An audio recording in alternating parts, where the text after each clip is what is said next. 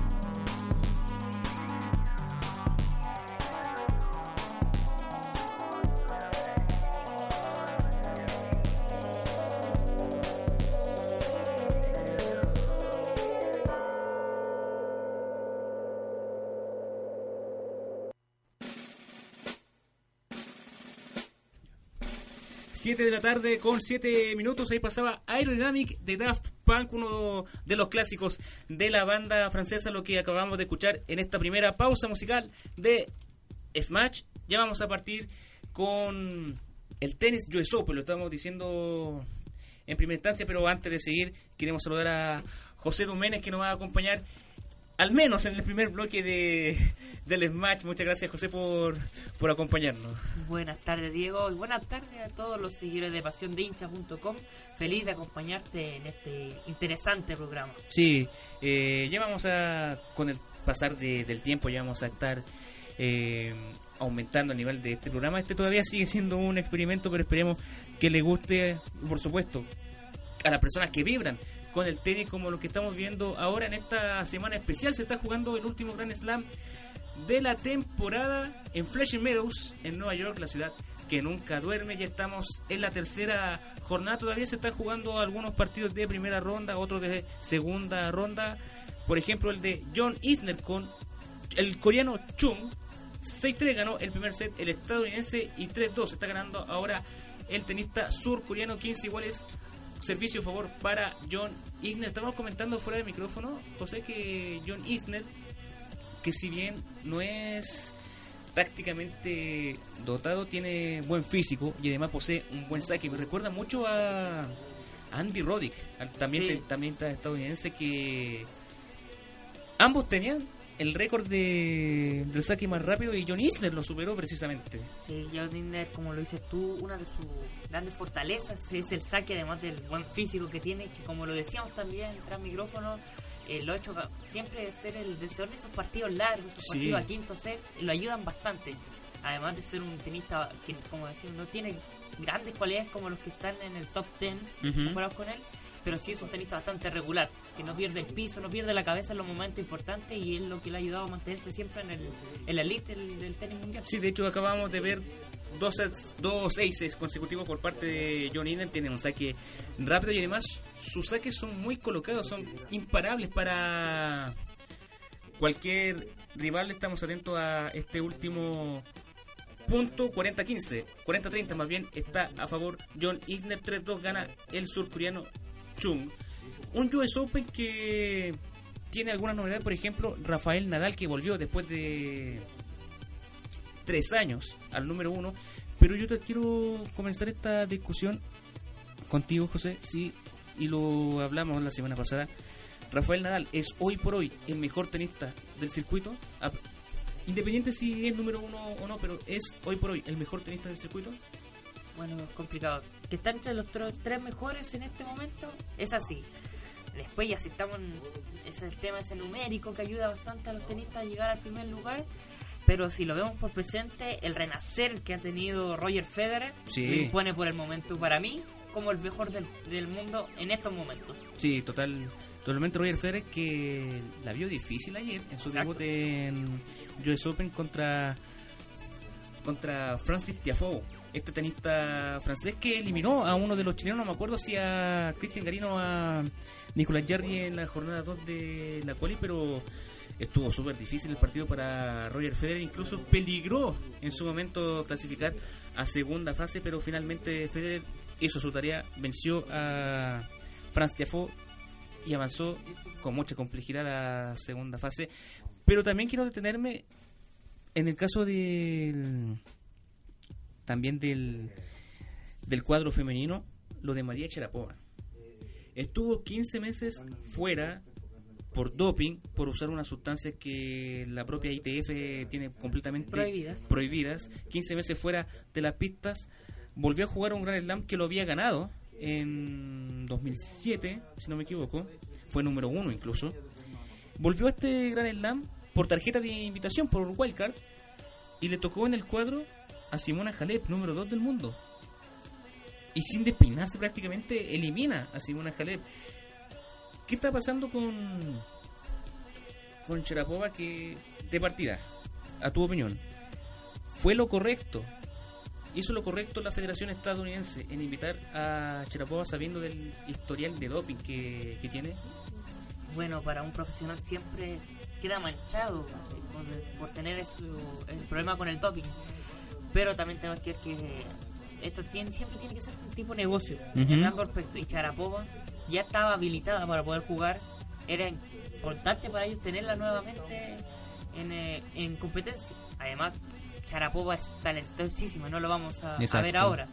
Mucho que sustancia ocupa, que fue un error, ya lo admitió, fue grave, Sí. pero no quita el talento que tiene. Y se enfrenta, como dices tú, a una Halep, número 2 del mundo, pero una tenista bastante irregular. No ha podido confirmar su buen, su buen momento en los partidos importantes. Por ahora con Charapova, ha perdido dos finales de, de Grand Slam Sí. contra jugadores jóvenes, por ejemplo en Roland Garros contra Yelena Ostapenko, una joven eh, letona, pierde una final siendo que era la gran favorita y no ha podido, por esos partidos, por esos errores, llegar al primer puesto. Exacto. Y Yelena Ostapenko, que también está haciendo su buena arma en el tenis, joven, tiene 20 años, si no me equivoco. 21 años. 21 años. Mira, una cabra chica prácticamente en el, en el circuito, campeona de Roland Garros. Eso es lo importante que tiene el, los Grand Slam, que participan en el cuadro 128 jugadores. Independiente del ranking, algunos pueden clasificar mediante la quali, otros mediante tarjeta de invitación. Pero si un tenista que no pertenece al top 100, que no tiene un buen ranking y clasifica la segunda semana de competencia, puede ingresar automáticamente a puestos importantísimos. Siempre me acuerdo del caso de Songa en la final de la Australian Open. Era 180 y tanto. Australian Open del año 2008-2009 era 180 y tanto. Llegó a la final, subió muchísimo el ranking, llegó a posicionarse número 18 y nunca más bajó de esa posición. Un vaivén entre subiendo y bajando del top 10, pero nunca más bajó de esa posición y se posicionó como uno de los tenistas importantes de Francia y a nivel mundial. Eso es lo importante que tiene estos torneos que también han participado amateurs. Hace un par de años un dentista participó en, el torneo de, de Wimbledon. Y es la importancia que tiene estos estos torneos que lamentablemente no se, ex- no se exhiben en las vitrinas del tenis chileno. Corrijo, Anita Lizana ganó Roland Garros, pero hace sido fue la única alegría a nivel adulto. Cristian Garín lo ganó en 2013 en Junior. en Junior contra Alexander Zverev y también lo estamos hablando fuera de micrófono. Lo que es la mentalidad, la capacidad psicológica que puede tener un tenista porque los dos tienen son de la misma generación, son de la next gen, como lo ha llamado la, la ATP. Cristian Garín que no clasificó al cuadro principal del US Open está en la 200 en la posición 213 del ranking ATP. Y Alexander Zverev, que reiteramos es de la misma generación, número 6 del mundo. ¿Qué está pasando ahí? ¿Qué está pasando con la gente que asesora a los tenistas? O puede ser de otra cultura, recordar que Zverev es ruso-germano, que viene de una familia completamente de tenistas. Sus padres fueron representantes de Copa Davis y la Unión Soviética. Su hermano mayor, Misha Zverev, también está jugando a gran nivel, número 26 del mundo. ¿Qué está pasando por los tenistas de la nueva generación que no todos pueden avanzar en el caso de, en este caso de Cristian Garín y Alexander Zverev? Y bueno, para mí es una cosa de mentalidad. Eh, talento a Garín no le falta. Ujú. Ya lo hemos notado su talento. Hasta Rafael Nadal, no cualquiera entrena con Rafael Nadal. Y no cualquiera, le, Rafael Nadal no tendría le flores tantas a, su, a un junior. Exacto. y uno lo ve a, a, a- a Garín cuando está en su plenitud y es un tenista fenomenal. Le pega fuerte cuando tiene que tirar la cortita, como se dice. La- le da bien, entonces no tiene problemas de eso, no tiene problemas de tenis. Le puede hacer partido cualquiera. Ujú. Pero Garín le falla. No, tiene problemas que, por ejemplo, hay, hay un partido importante. Pierde tie break el primer set y se va del partido. Perdemos a Garín. Garín después como que no le importa lo que viene. Y es ahí donde tiene que cambiar. El tenis chileno le falta mucho. Harry ha mejorado hace unos meses esto, unos campeonatos anteriores, pero igual le sigue costando, por ejemplo. Le- lo- las dos Yusuf, que son los dos grandes labs que ha clasificado, eh, ha tenido esos problemas, que pierde el primer partido y no... Quizá pierde el primer set de los partidos y no, no, no puede seguir en el otro, no sigue luchando. Entonces es ahí donde cambia la mentalidad. Es Zverev, es Zverev es un tipo además de ser talentoso, mentalmente muy fuerte. Él no se da del partido nunca. Mm, Entonces exacto. eso marca la diferencia entre muchos tenistas. También lo que decías tú de, de hacer un gran slam, un buen gran slam ayuda bastante. A muchos tenistas le marca un antes y un después. Ujú. Tenés que tenistas desconocidos que han hecho un gran slam se han mantenido, como tú dices, en el caso de Songar, en el caso de las mujeres Tenemos a la reciente, hablamos, Yelena Tapenko, Sí. una tenista que no era tan conocida a nivel mundial, Hasta antes de... hasta antes de Roland Garros, Sí. que marcó un antes y un después en su carrera. Ahora es una tenista fuerte, una tenista que ya las rivales la miran con otro, con otro respeto. Entonces es ahí donde marca muchas veces esa mentalidad fuerte que uno tiene que tener Sí. y cambia muchas cosas. Tenemos que ver en el caso, si nos vamos a otro deporte, el caso del fútbol, cómo cambia la mentalidad de la selección chilena, en otros deportes también. Entonces cambia eso. Cuando uno cambia una mentalidad, cuando uno es fuerte mentalmente, las cosas se les hacen más fácil. Tenemos algunos resultados de, de este US Open. Recordar que algunos son de la primera ronda, otros de la segunda fase. Vamos a repasar o tratar de pa- repasar todos. Son muchísimos partidos. Vamos a repasar lo más importante. Por ejemplo, Dustin Brown. También estamos hablando fuera del micrófono que este germano jamaicano que Como un espectáculo. Eh, sí, un espectáculo. Eh, ¿Te has dado cuenta que no es por ser racista, pero muchos tenistas de, de origen negro, afroamericano, dan espectáculo? Dustin Brown, Gail Monfils, Arthur Ashe en, en su tiempo también, eh, James Blake, dan buen espectáculo en el, en el tenis y también, y también eh, algo para destacar, hay pocos tenistas de ese origen que han llegado al número uno. No sé si te, te has dado cuenta. Sí, sí, ¿Puede ser en ese en ese sentido racista el tenis? Bueno, yo creo que años atrás puede ser. Ujú. Ahora sí hay que ver un poco las cosas. Y Sal- salvo el caso, ver- salvo el caso antes de, Sí, de- dale. ante el caso de la salvo el caso de las hermanas Williams. Sí, que son de- tremendamente poderosas en el, Sí. en el en el tenis femenino, perdón. Ujú. Eh, antes, como te decía, capaz que siempre era como un poco de reservación con, con el gente de color, pero ahora también podemos verle que los países donde vienen ellos no son tan profesionales. Entonces les Exacto. cuesta surgir más. Aún puedes tener mucho talento, pero si no tienes las armas, por ejemplo, ponte un caso de Zverev, si no tuviera las mismas armas que ha tenido toda su vida de poder entrenar en los mejores lugares, estar siempre concentrado en el tenis, Capaz que no tenga el lugar que tenga ahora. Entonces ahí también va eso, una cosa de preparación, una cosa de recursos. Ya que todos sabemos que el tenis es un deporte bastante caro de poder costear, de poder participar.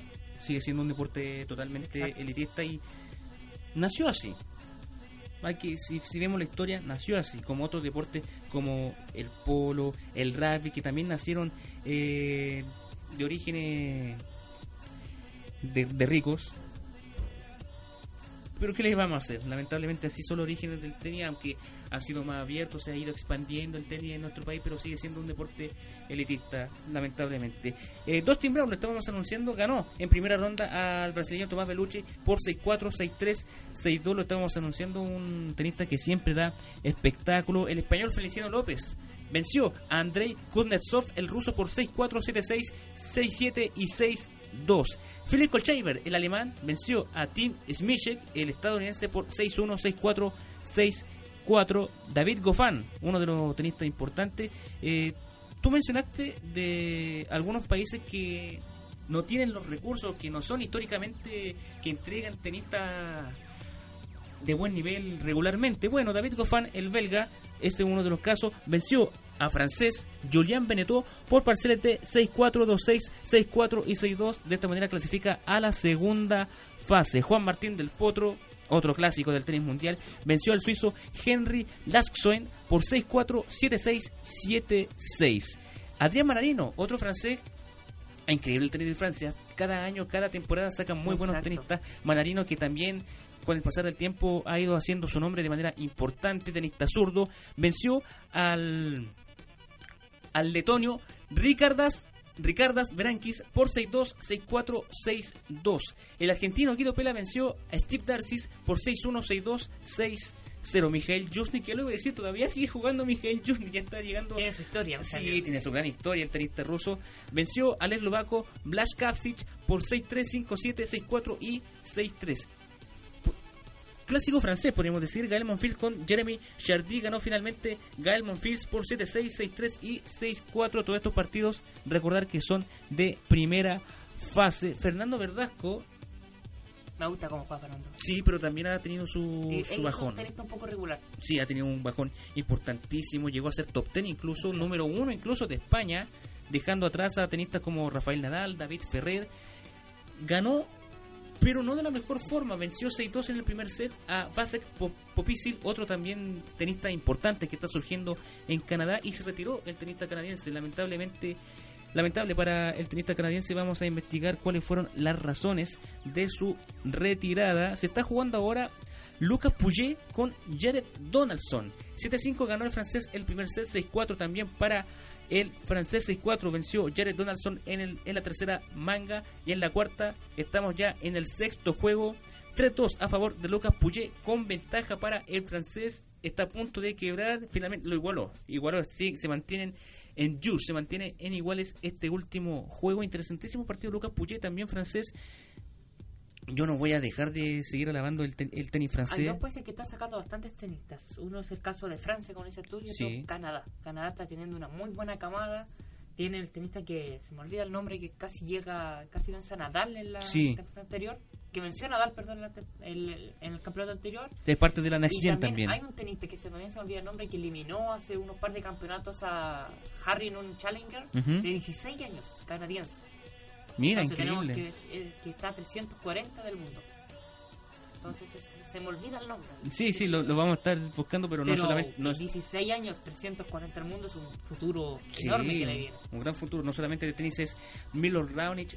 El caso de Daniel Néstor, 42 años y sigue jugando a, buen nivel el tenista que se especializa en doble, que fue número uno en su especialidad, Denis Shapovalov. ¿Ese el tenista que te refieres, Shapovalov? Se me olvidó el nombre en este momento, se me va a ir, si no le veo las caras se me va. Pero tiene talento ese país, te lo digo. Sí. Veo tres, tres jóvenes tenistas que, que se van acercando. Sí, eh, grande exponente que está sacando Francia y Canadá. Canadá que históricamente no ha sido un... No, no, no ha sido un que resurja tanto tenista, que saque tanto tenista talentoso, pero me ha impresionado, eso me ha fijado mucho de que este país está, sacando bastante joven tenista talentoso. Sí. bueno, Otro tenista importante, Gilles Müller, 34, 34 años, que es número 19 del mundo, está enfrentando ahora a Paolo, Paolo Lorenzi, el italiano, 7-6 para el tenista de Luxemburgo la primera banca y 5-0 para Paolo Lorenzi, 40-0 a favor de Gilles Müller en su servicio tratando de descontar en esta tercera manga. Se está jugando Albert Ramos con Nicolás Mahut, 6-4 para el español en la primera manga, 5-4 en la, segunda para el francés. Se va a jugar en pocos minutos más. Cabron Norri, el británico contra Pablo Carreño Busta. Diego Schwartzman contra Janko Tipsarevich. Es lo particular que tiene Tipsarevich que juega con lentes. Al igual que el tenista Chung, que está jugando ahora con John Isner, vamos a reiterar el marcador 6-3 a favor del, del estadounidense de la primera manga y 5-4 a favor del estadounidense 15-0 con servicio a favor para el estadounidense John Isner que sigue ganando con eso principal arma. Y además en esta cancha rápida, sí, se le viene. Me recuerda a Roddy totalmente. Roddy que en esta cancha era imbatible. Y, escrito local. Escrito, escrito, local, el número uno de, Estados Unidos tiene total todo el apoyo de su público, de el público de Nueva York, otra más. Es, la tercera, si no me equivoco. El, el tercer aim que encaja John Isner 40-0 arriba y triple set point para el estadounidense tratando de avanzar a la siguiente fase. Vamos a estar atentos a, esta última jugada. No, no pudo concretar el ace en esa jugada y vence finalmente. Venció finalmente. Se dio vencido por Sí, se dio vencido. Se, la, se la tiró para que la. Sí. 6-3-6-4 entonces a favor de John Isner ganando a Hyun Chung, tenista surcoreano que también está haciendo una buena labor en este en este circuito. Primera ronda mal quedar eliminado, pero cuando pasas de la quali, para mí no me, parece más que un aceptable torneo. Cuando vienes de la quali, sabes que te vas a enfrentar a rivales que están por, por estos momentos superiores a ti en un nivel, pero llegar ahí, sacarle cuatro juegos a cada set, no me parece para nada mal me parece bastante positivo por parte de Chung, que le queda un set, quién sabe. Corea del Sur también sacando exponentes importantes. Japón con el caso de Kei Nishikori.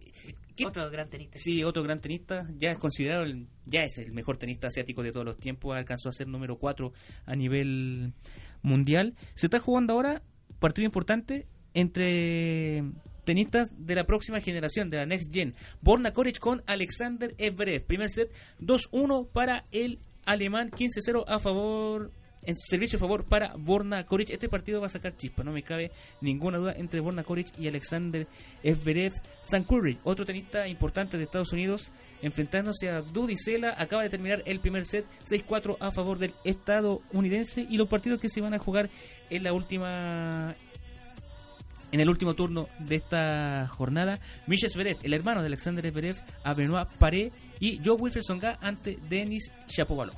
Así entonces se está armando de a poco el cuadro principal del abierto de Estados Unidos. Y antes de cerrar este bloque, dos cosas. Nombré a Dudicela. Me acuerdo de Copa Davis 2008, Chile, Israel, allá en tierra del Medio Oriente.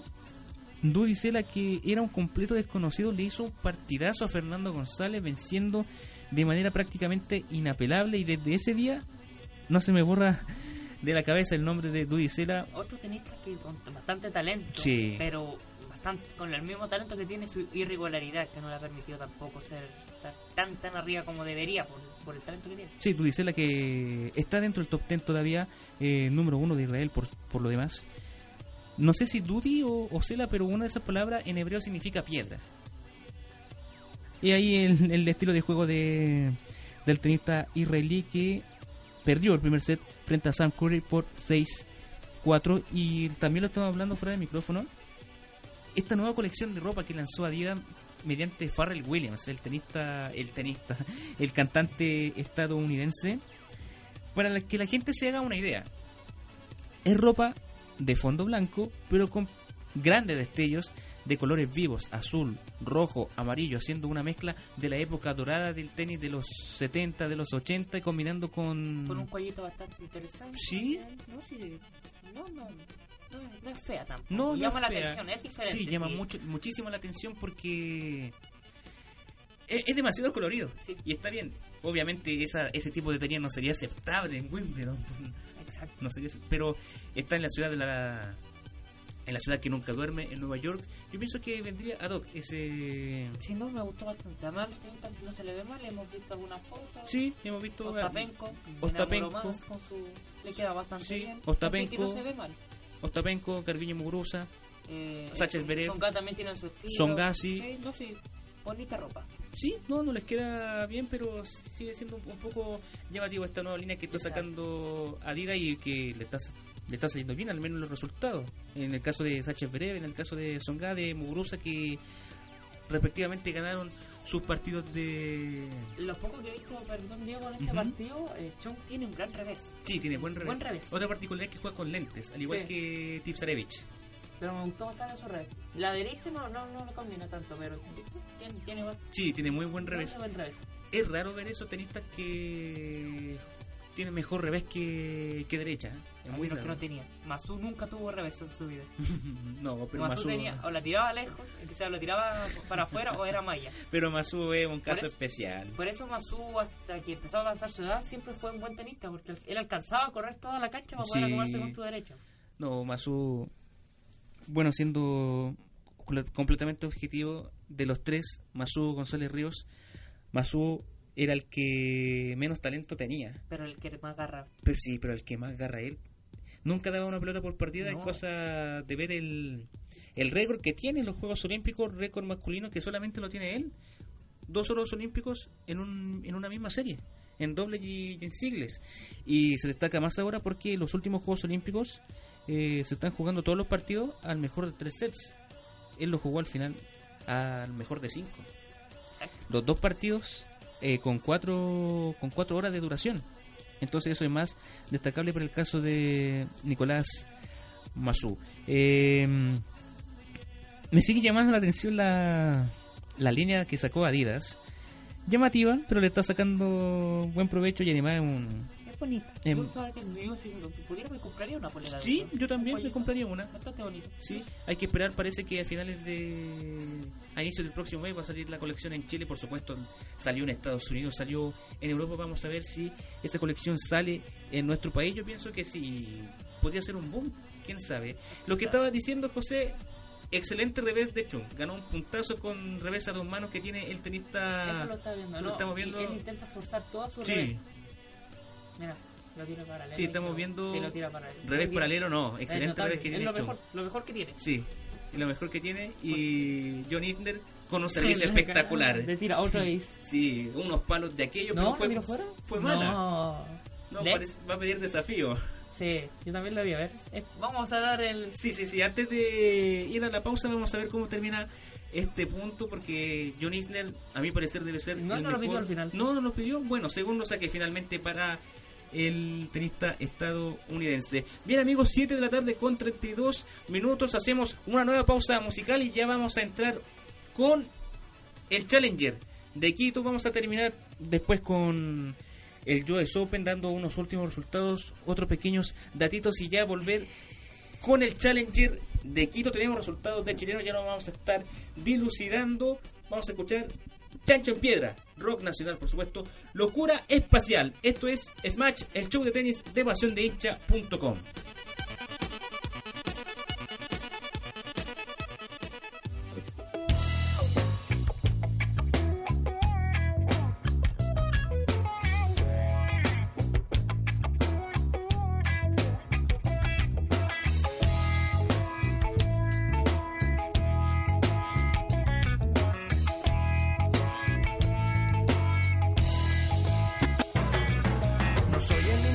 para hablar de cultura. No vivo siempre con mi mente en la luna, pero creo saber lo que va a suceder. Se acaba este siglo y todos van a enloquecer. Tal vez vendrán desde arriba asteroides invasores, locura colectiva. Yo prefiero pensar que todo va a estar bien. Es una nueva era y hay que empezarla de pie.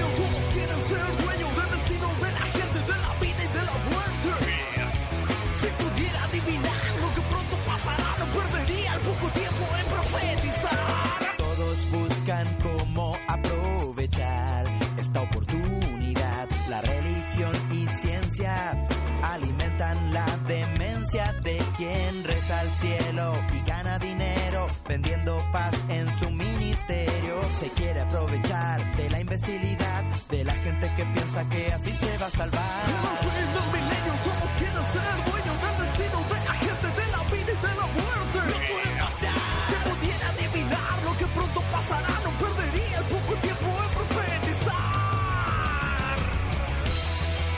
Creo que el cielo se abra y salga un dragón. Confiemos que el tiempo será mejor.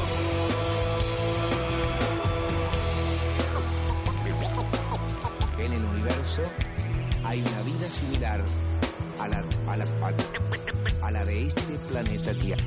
Amigos míos, yo les quiero decir, difícil el tiempo que nos tocó vivir. No es tan solo el fin de una década, estoy hablando de toda una época. ¿Será normal o será normal? Que unos pocos elijan lo que hagan los demás. ¿Será normal o será normal? Que todos nos creamos dueños de la verdad.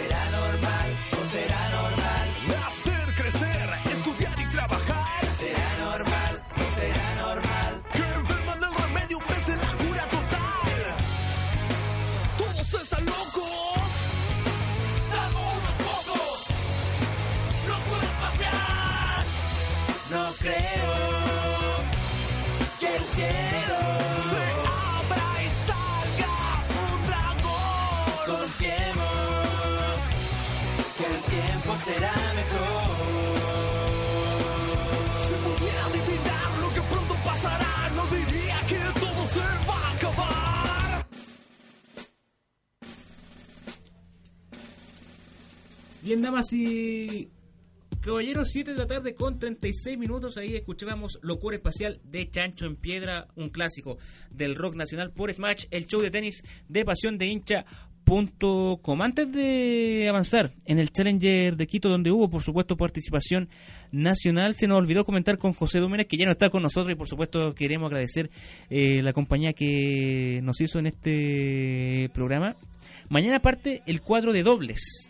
Todos los partidos se van a jugar a las 12 del día, hora chilena, 11 de la mañana, hora estadounidense, hora de Nueva York más bien, donde va a haber participación nacional importantísima. Por ejemplo, Andrei Vasilevsky y Hans Polimnik, doble importante. a nivel en el circuito que se va a enfrentar al conjunto compuesto por el italiano Andrea Seppi y el francés Adrián Manarino. Insistimos, Francia, que no para de sacar buenos tenistas, partió con René Lacoste y de ahí sucesivamente, sucesivamente, quién sabe cuál va a ser la próxima generación de tenistas franceses y más y en el mismo horario también Horacio Ceballos con Julio Peralta. Otra dupla importante del circuito mundial que se va a enfrentar a la dupla compuesta por Mark Polmans, el australiano, y el estadounidense James Serretani. Así entonces, Julio Peralta y Hans Polimnik, compatriotas que van a decir presente en el cuadro principal de dobles del US Open, el último Grand Slam de la temporada. Cerramos así el US Open y ahora vamos al Challenger de Quito. Con muy buenas noticias por parte de Nicolás Jerry hizo doblete. Ganó en su partido de singles y también hace pocos instantes ganó el partido de dobles. Primero vamos con el singles. Venció al brasileño Joao Pedro Sorgi por doble 6-4 y se enfrentará entonces al brasileño Guillermo Clésar, séptimo sembrado de este torneo que venció al crédito local Roberto Quirós por 6-3, 6-7 y 6-2. Y más tarde, también hace pocos instantes, Nicolás Jarry hizo dupla con Roberto Quirós, el crédito local en dobles, se enfrentó a la dupla compuesta por Daniel Elaji Galán, el colombiano, y el neozelandés José Statham. Venció la dupla compuesta por Jarry y Quirós por 7-6 y 6-1. De esta manera, la dupla compuesta por el chileno avanza a la siguiente fase y jugará entonces la próxima jornada, el próximo, la próxima ronda con, la, con el dúo brasileño compuesto por Pedro Bernardi y Guillermo Clésar. Así entonces está quedando la serie de singles y de dobles también del Challenger de Quito. También está Gonzalo Lama, que ingresó mediante wildcard, venció en primera ronda al brasileño Pedro Sakamoto, un particular este este apellido, venció a Sakamoto por 6-7, 6-3, 6-4 y va a enfrentar mañana al italiano Ricardo Velotti que venció en su respectivo partido a Renzo Olivo, también wildcard, por 7-6, 4-6 y 6-4. Así entonces de esta manera están quedando el cuadro principal tanto en singles como en dobles para los chilenos, tanto en el US Open como en el Challenger de Quito. Estamos hablando también con José Domingo fuera de micrófono que defiende 28 puntos.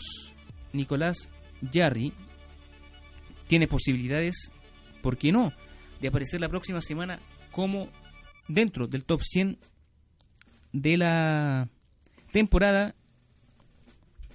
¿Por qué no? Eso es lo que todos esperamos. El ganador de este torneo obtiene una cuota importante de puntos, 80. 80 puntos podría ganar, quién sabe, Gonzalo Lama o Nicolás Jarry si vencen en este respectivo campeonato del Challenger de Quito. Challenger que se está disputando en la capital ecuatoriana que tiene representantes nacionales. Venció en su respectivo partido Nicolás Jarry tanto en singles como en dobles. Y Nicolás y Gonzalo Lama venciendo en venciendo en su respectivo partido.